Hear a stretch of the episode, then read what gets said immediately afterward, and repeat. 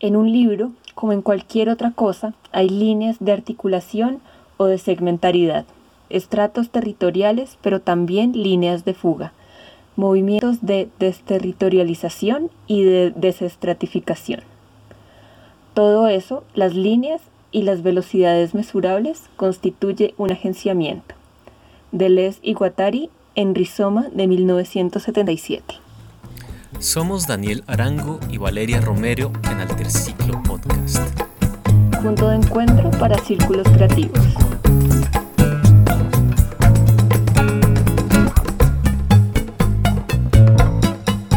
¿Por qué es importante la cultura? ¿Cómo podemos entenderla desde sus procesos internos? ¿Qué mitos se han creado a partir de nuestro trabajo? La cultura es el pilar central de las relaciones humanas. Entender cómo funciona, al menos a nivel básico, nos permite colaborar en su construcción y enfocar nuestros esfuerzos en dignificar nuestra labor social.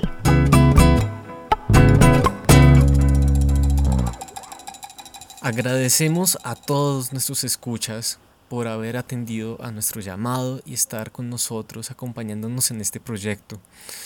Como siempre, pues hacemos la advertencia usual. Los temas de los que hablaremos hoy son temas bastante extensos, que dan para horas y horas de conversación y que pues abordaremos de forma sencilla. Igualmente, les recordamos que cuando salga este episodio estarán disponibles para su consulta las referencias y los ejemplos de los que vamos a hablar en nuestras stories de Instagram en arroba alterciclo y en nuestro blog en alterciclo.wordpress.com. Y hablando de referencias, pues vamos a comenzar con las referencias de las charlas de tía, que nos aportan tantos mitos al agenciamiento cultural, porque no es raro que cualquier músico, cualquier artista se haya encontrado con esa charla incómoda con la tía cuando, sí, cuando uno dice ante toda su familia, voy a estudiar música, voy a estudiar arte, literatura, es muy común que uno se encuentre con la típica pregunta de ¿de qué va a comer? Es una pregunta dolorosa lo más doloroso es seguir después de tantos años sin saber cómo responderla. De aquí nace el episodio de hoy. Queremos hacer, como ya dijimos en, el, en nuestro disclaimer, una muy sencilla caracterización de la cultura. Vamos a empezar por aquí precisamente para, para traer a la conversación todas esas creencias sobre trabajar en, en la cultura. El hecho de que una tía le pregunte a uno qué va a hacer para comer, eh, habla mucho del desconocimiento que existe en general en la sociedad sobre a qué nos dedicamos los músicos, los artistas, los fotógrafos, los actores, mucho más allá incluso de nuestra actividad de producción artística.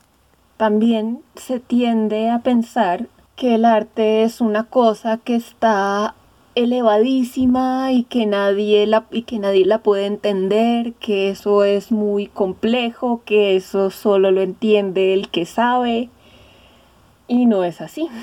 El arte debería ser para todos, aunque sí hay que reconocer que hay instituciones que se han dedicado a veces a acaparar unos discursos de arte y de cultura que son inaccesibles finalmente. Otra creencia muy común es que todos los artistas pintan eh, o todos los músicos tocan todos los instrumentos o para que incluso estudiamos y lo que hacemos es un talento innato y si fuera así sería mucho más fácil.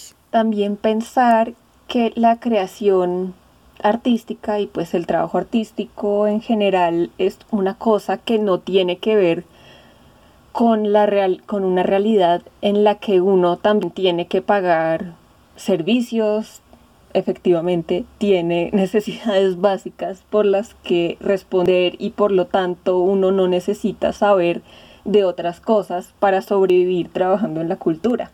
lo cual lleva a mucha gente a pensar muy tristemente para nosotros que el arte no sirve para nada. Las artes son fundamentales en el funcionamiento cultural. La cultura es indispensable para el funcionamiento de la sociedad, es una bola de nieve muy grande. Y esto no solamente es porque los que nos dediquemos a la cultura estudiemos para ser profesores, realmente los agentes culturales nos dedicamos a muchísimas más cosas más allá de la enseñanza. La enseñanza es muy importante, obviamente. Más adelante vamos a hablar un poco de eso y por qué la formación es, es un pilar fundamental. Pero efectivamente hay muchas otras dimensiones en las que uno puede participar como agente cultural. Es verdad. Y dejando un poco de lado estos mitos, estas conversaciones larguísimas e incómodas con una tía, un saludo a mis tías. Eh, no son cualquier tía, eh, anteriormente nos habíamos referido a la necesidad de la cultura. ¿Cuál es la necesidad de la cultura? ¿Por qué necesitamos la cultura? Eh, durante el capítulo, el episodio de Cultura y Territorio nos habíamos referido a la pirámide de Maslow, que es una pirámide que estratifica las necesidades humanas en unas categorías que si uno se pone a ver desde la cultura muchas veces son irreales. Sin embargo, la pirámide de necesidades de Maslow se sigue usando constantemente para justificar unos marcos de referencia de necesidades cotidianas. Sin embargo, a mí para a nosotros como agentes culturales nos cuesta mucho pensar que si alguien tiene frío o tiene hambre está excluido necesariamente de un sistema cultural y no es así nos contabas, por ejemplo, Vale, eh, con, con hip hop en el Bronx. Claro, la pirámide de Maslow pone al arte y la cultura como precisamente es lo que decía hace poquito, como algo súper inalcanzable a, que no, a lo que no puedes acceder si no tienes otras necesidades ya resueltas. Con el surgimiento del hip hop se vio que eso no es, que eso no era así, que la necesidad de expresión creativa estaba al nivel de las necesidades básicas. La cultura es un derecho, por eso Manfred Max Neff propone otro tipo de caracterización de las necesidades humanas y pues ya estas necesidades que puede suplir la cultura ya no se consiguen después de tener alimento, eh, familia estable, casa, perro, eh, beca y viajes, sino puede estar al mismo, al mismo nivel de la alimentación, por ejemplo. En estos momentos de pandemia también está circulando por redes sociales un artículo que dice que Alemania reconoce el arte y la cultura como un bien de primera necesidad. Ya en este momento no me acuerdo si es Alemania o algún otro país, pero hay partes del mundo donde esto sucede de esta forma y es increíble. Muy diferente a ciertos territorios eh, lindos, bellos y tropicales, donde los agentes culturales son olvidados sistemáticamente por parte del Estado y no son tenidos en cuenta en sus programas más básicos. Otra característica de la cultura muy importante es la forma en la que se construye.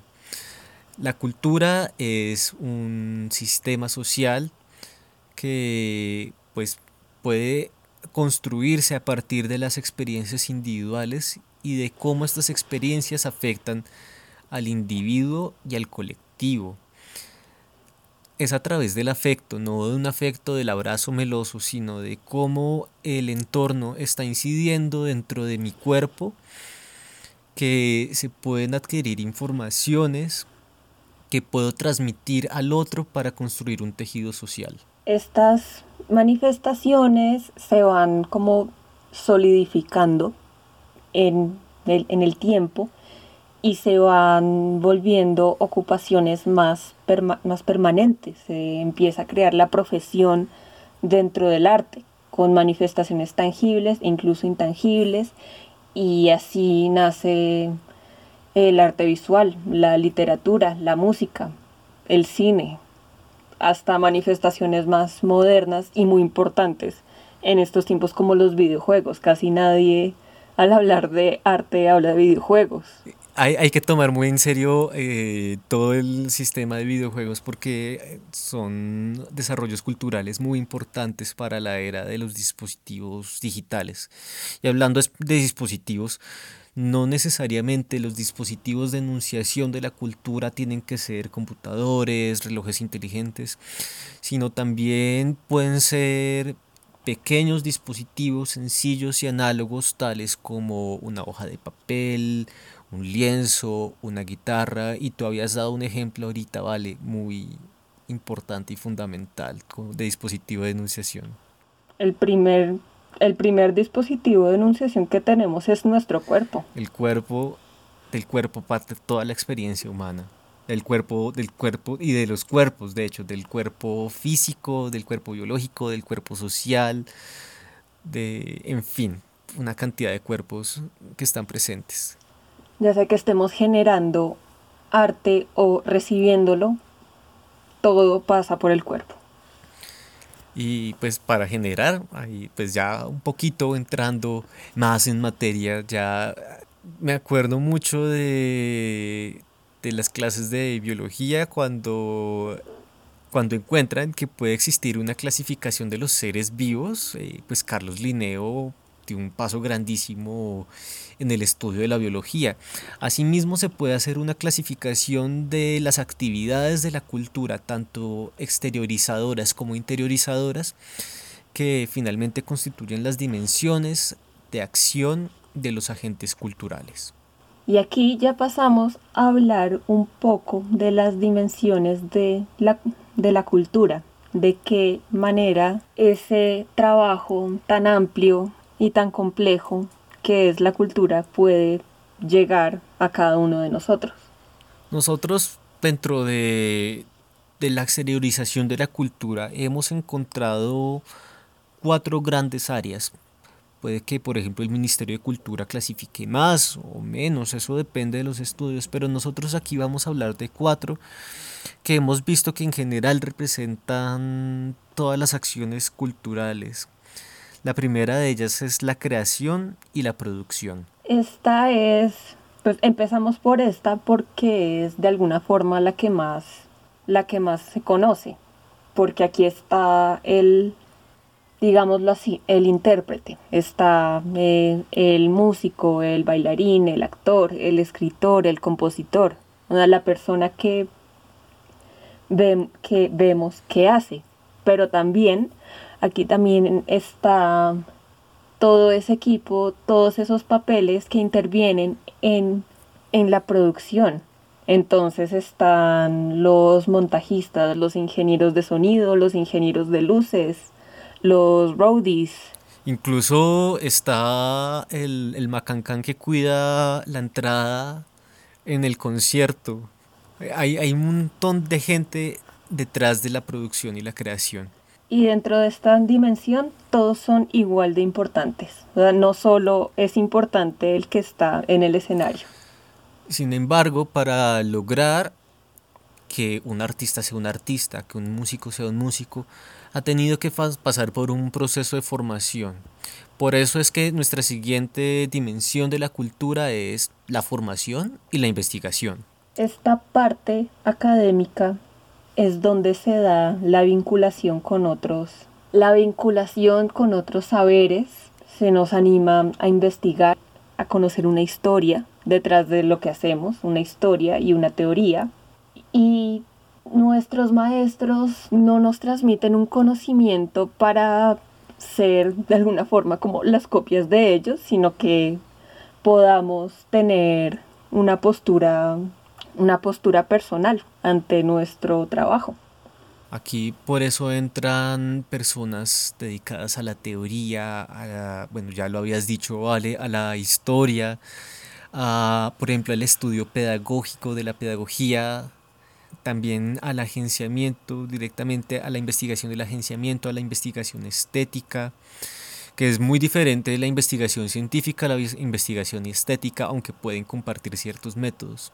También están personas, agentes muy importantes, eh, que son los críticos, que son quienes nos permiten conocer la información necesaria de la actualidad para proyectar nuestro agenciamiento a un futuro. Ya aquí seguimos con la vinculación. La vinculación es una dimensión muy divertida, es extraña en cierto sentido, porque se encarga de crear lazos entre un público, entre unos receptores y unos productores y unos investigadores y unos formadores. Entonces aquí está la circulación de obras, está la divulgación, está la mediación. Por ejemplo, cuando alguien va a un museo, generalmente hay un mediador disponible para crear un diálogo entre las piezas artísticas exhibidas y el público. Está la apropiación, que no, no es la apropiación cultural de la que habíamos hablado hace un tiempo, sino es... Y que todavía no trataremos. Todavía no trataremos, sino que es la forma en la que un pueblo siente, comienza a sentir que una manifestación artística es propia. Por ejemplo, en el caso de Colombia, eh, Cien años de soledad se apropió como una obra literaria de Colombia y no solamente de Gabriel García Márquez. También, bueno, y eso más allá del realismo mágico que vivimos en esta tierra tropical. En fin, otra... Todos los días de nuestra vida. En especial siendo agente cultural.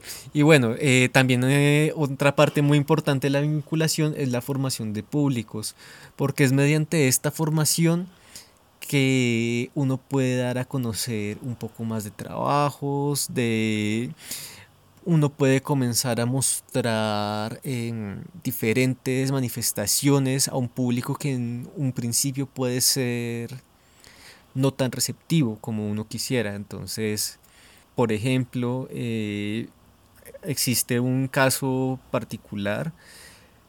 Durante mucho tiempo la música del Caribe en Colombia eh, fue considerada de mal gusto. Estoy hablando de principios del siglo XX. Sin embargo, a través de un trabajo de formación de públicos, se comenzó a asimilar la cumbia como la música nacional. A eso se refiere la formación de públicos. ¿Cómo puede eh, comenzar a abrirse un público a nuevas manifestaciones? Y pasamos entonces a hablar de gestión, esta última dimensión de la cultura que vamos a enumerar. Aquí todo el Excel que pensamos que nunca íbamos a necesitar en nuestras vidas va a entrar. Si alguien es malo en matemáticas, en el colegio, en la escuela, por favor no elija estudiar una carrera cultural por ese hecho. Elíjala, por favor, por un amor a la cultura. Porque de todas maneras, en cualquier área de la cultura uno se va a tener que enfrentar con números, muchas veces eh, con, cronogramas, con esquemas de producción y de planeación que son finalmente muy necesarios para poder concretar proyectos culturales. Sí, aquí, aquí uno aprende a administrar los recursos, a planear proyectos, liderarlos, aprende de logística, de un montón de cosas que no están, que uno piensa que no tienen nada que ver con el arte. Bueno, esas fueron las dimensiones que hemos llamado exteriorizadoras. Sin embargo, como pues vale, lo habías dicho una vez hablando sobre comunicación, eh, creo que fue en el piloto. Existe un emisor y existe un receptor del mensaje. Dentro de la cultura también hay una parte importante, la más importante, la sociedad, que se encarga de asimilar las informaciones y las manifestaciones culturales generadas por los exteriorizadores. Entonces acá entra la sociedad, los consumidores, los actores pasivos, observadores, público, espectadores, oyentes, auditores, oledores, sabedores, tocadores y prosumidores. Como artistas es un poco utópico y muy poco realista pensar que lo que hacemos va a, afectar e inspirar a todo el mundo de la misma forma, pero eso no, eso no es así. Hay diferentes formas de acercarse como, como receptor a la cultura. Es por eso que es diferente ser consumidor a ser observador.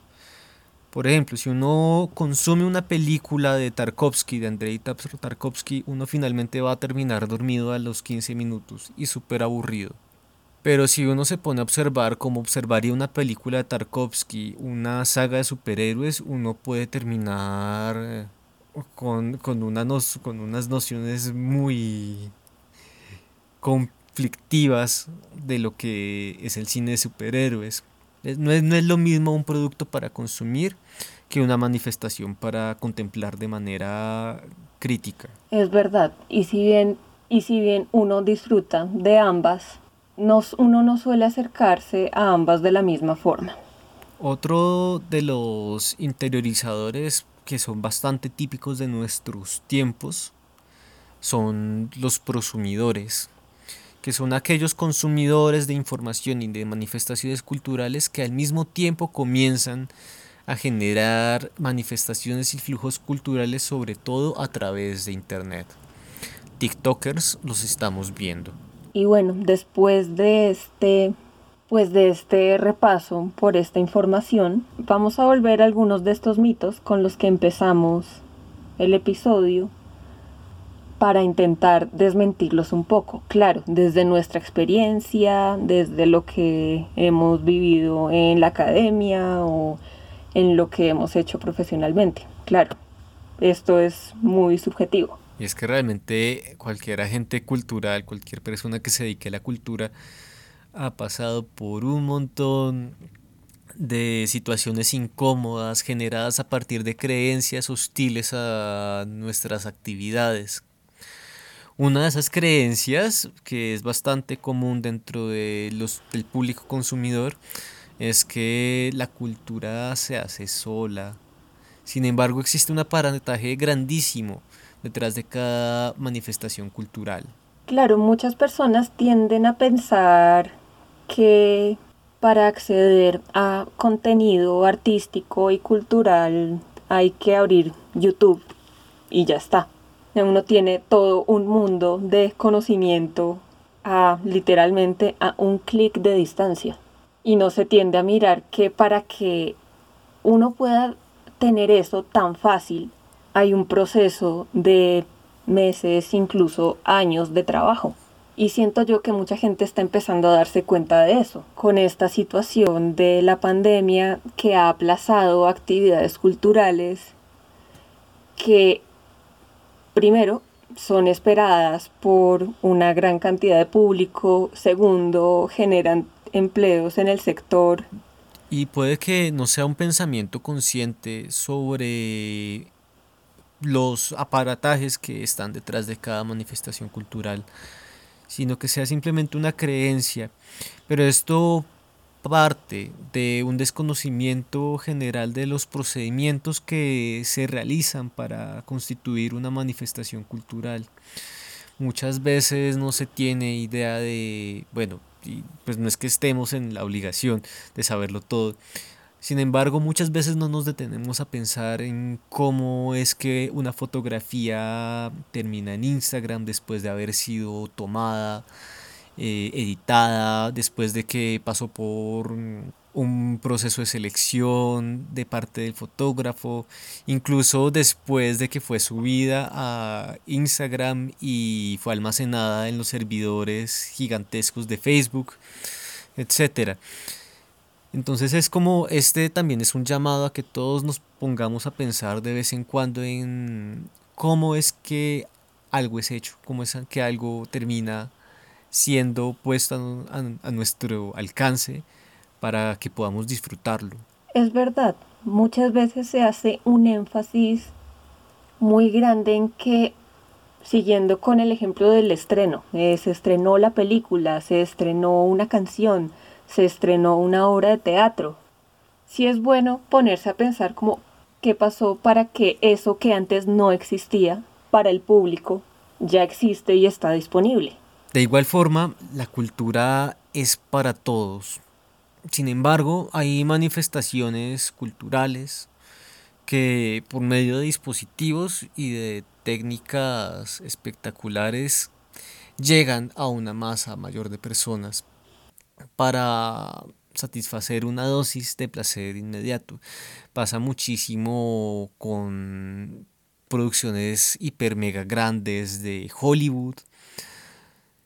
Y pues eso es, mucho más fácil acceder a este tipo de manifestaciones que mm, llegan al corazón de una forma rimbombante que hacerlo con otro tipo de manifestaciones que requieren tal vez unos procesos de contemplación más suaves que no den un subidón de un momento a otro y pues que finalmente requieren un poco más de esfuerzo. Es el caso, por ejemplo, a pesar de que tienen al mismo referente literario, muy diferente consumir un reality como Gran Hermano que lee, por ejemplo, 1984. Son manifestaciones artísticas que requieren un nivel de compromiso diferente de parte del público. Y aquí seguimos con un punto muy importante. Decirlo va a sonar muy obvio, pero estamos aprovechando para recalcarlo cada vez que podemos y es que la cultura es importante. Nosotros no hacemos lo que hacemos por simplemente porque sea un talento natural, un don divino y que por eso tengamos que regalarlo. Muchas veces los agentes culturales tenemos que lidiar con presupuestos reducidos, pagos pequeños. Es muy común dentro de los países latinoamericanos que exista la concepción de que los agentes culturales trabajamos con el mugre de las uñas. De igual forma, eh, en áreas, por ejemplo, es común el meme en, diseño. Eh, cuando una persona se encuentra con un cliente, que el cliente le exprese que el primo se lo hace gratis o que los mismos clientes eh, expresen un descontento con el precio que uno les está ofreciendo y pregunten que por qué tan caro. Claro, por eso, por eso es que estamos diciendo esto. Es importante y es un trabajo. También llega, por ejemplo, a, la discusión de la incómoda con la familia de estudiar algo que sí sirva. Y bueno, pues la música a quien no le ha servido en esto en, en, una fiesta, por ejemplo. O toque, toquese algo, actúese algo. O, por ejemplo, que lo que hacemos como es algo de talento, entonces no necesita pagarse ni prepararse. Si fuera así, nos habríamos ahorrado muchísimo sufrimiento en la vida y simplemente seríamos eh, genios. Incluso el más genio ha tenido que estudiar muchísimo tiempo y bueno, este tipo de mitos eh, repercuten bastante en, nuestro, en nuestra salud emocional, económica y psicológica. También revisando un poco el mito de que la única opción para que consigamos trabajo como agentes culturales es educando. Es posible que ya lo, ya lo desmentimos un poco cuando hablamos de las dimensiones de la cultura, y es que cuando uno es, por decirlo así, independiente, uno es parte de todas las dimensiones de la cultura al tiempo uno es su propio gestor, uno es su propio community manager, uno es su propio maestro incluso. Eh, es muy común dentro de Latinoamérica um, estar sujeto a, varias condiciones desde el trabajo del agenciamiento cultural. Por un lado, es muy común que uno sea independiente. Eh, realmente es muy difícil que una empresa lo llegue a contratar a uno si uno es escultor perdón hablar tanto desde las artes visuales, pero es, es, el, es lo, de lo que me acabo de graduar. Eh, también existe una condición, una creencia básica de Latinoamérica que nos hace pensar que somos Occidente. Sin embargo, tanto en Europa como en Estados Unidos consideran a Latinoamérica como un escenario periférico y de hecho lo es. Mm, Latinoamérica no está conectado de una forma tan activa a la economía global y mucho menos a, la economía de la cultura. Por lo tanto, muchas veces estamos sujetos a la precariedad. Eh, no es difícil encontrar que en un país el presupuesto militar sea mayor que el presupuesto destinado a cultura.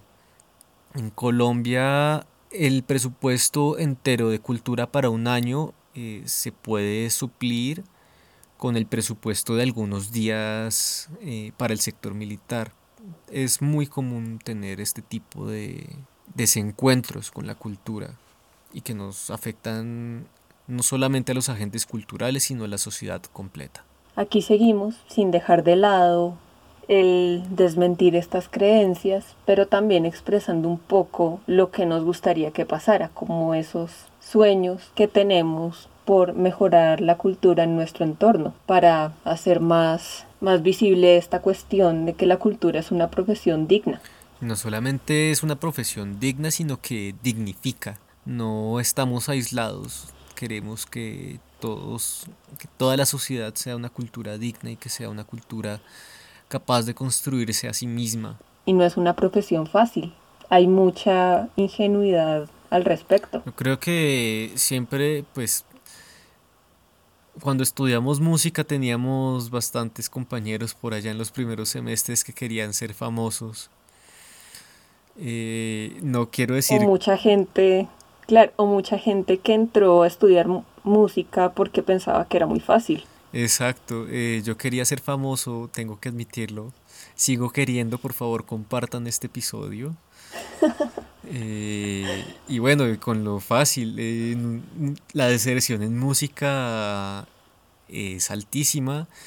Soy desertor, eh, por ejemplo, pero algunos de nuestros compañeros desertaron para estudiar medicina. Y terminaban diciendo que incluso medicina era más fácil que dedicarse al arte. Por ejemplo, eh, también lo viví muchísimo en artes, eh, la presión psicológica y emocional que siente un artista al desarrollar su carrera es muchísimo más fuerte de lo que mucha gente se imagina.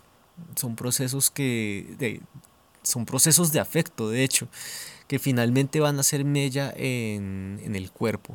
Ahorita cuando estabas contándonos que querías ser famoso, me hiciste pensar en otro, sí, también como en otro deseo, y es también como el de entender que uno no se dedica a la cultura para ser famoso.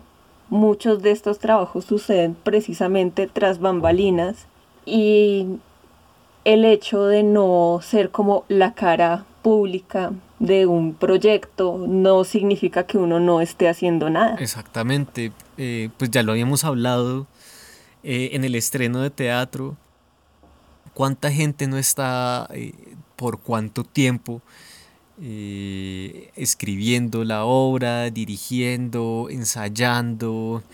Es que incluso el trabajo de las personas que limpian los espacios donde se desarrollan estas actividades son supremamente importantes y son trabajos que no son reconocidos con, como, con, con la importancia que deberían ser reconocidos. Y también, hablando de ser una figura pública, también nos encontramos con una cosa con la que personalmente no estoy de acuerdo y es que el valor de un agente cultural, de un músico, de un artista, se mide por el número de likes o de seguidores. Esto es una de las consecuencias que tenemos con el surgimiento de las redes sociales digitales.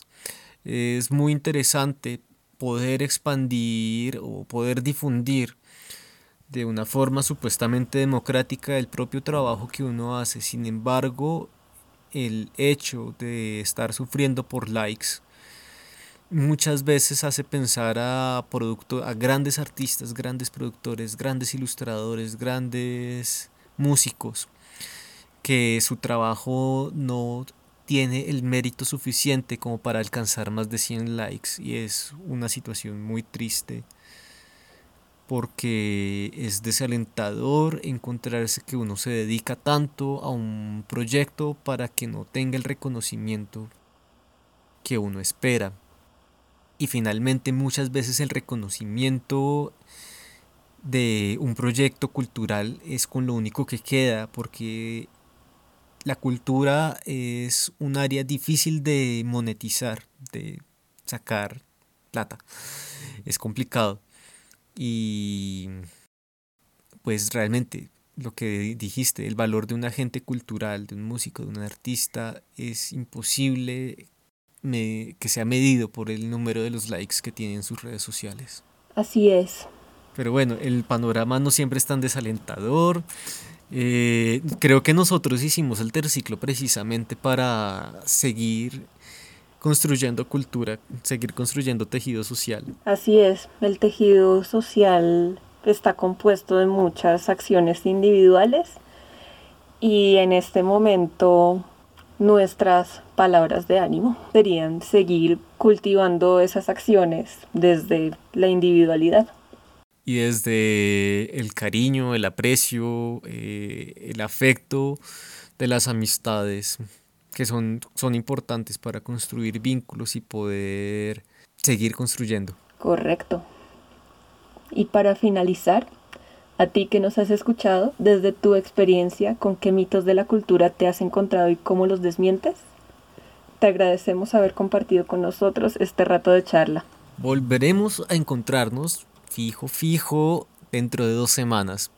Este episodio está disponible en Spotify, Anchor, Apple Podcast, Google Podcast, Breaker, Overcast. Pueden revisar las plataformas que están disponibles en nuestro blog. Si te gusta esta iniciativa, por favor comparte y recomiéndanos con tus amigos. Yo sé que dijimos que no queríamos ser famosos, pero nos gusta llegar cada vez a más personas que se puedan unir a esta conversación. Puedes encontrarnos en Instagram, Facebook y Twitter como arroba alterciclo y leer nuestro blog en alterciclo.wordpress.com. No dudes en escribirnos y en nuestro próximo encuentro Individuo y Creación. Esto fue Alter Ciclo Podcast, punto de encuentro para círculos creativos.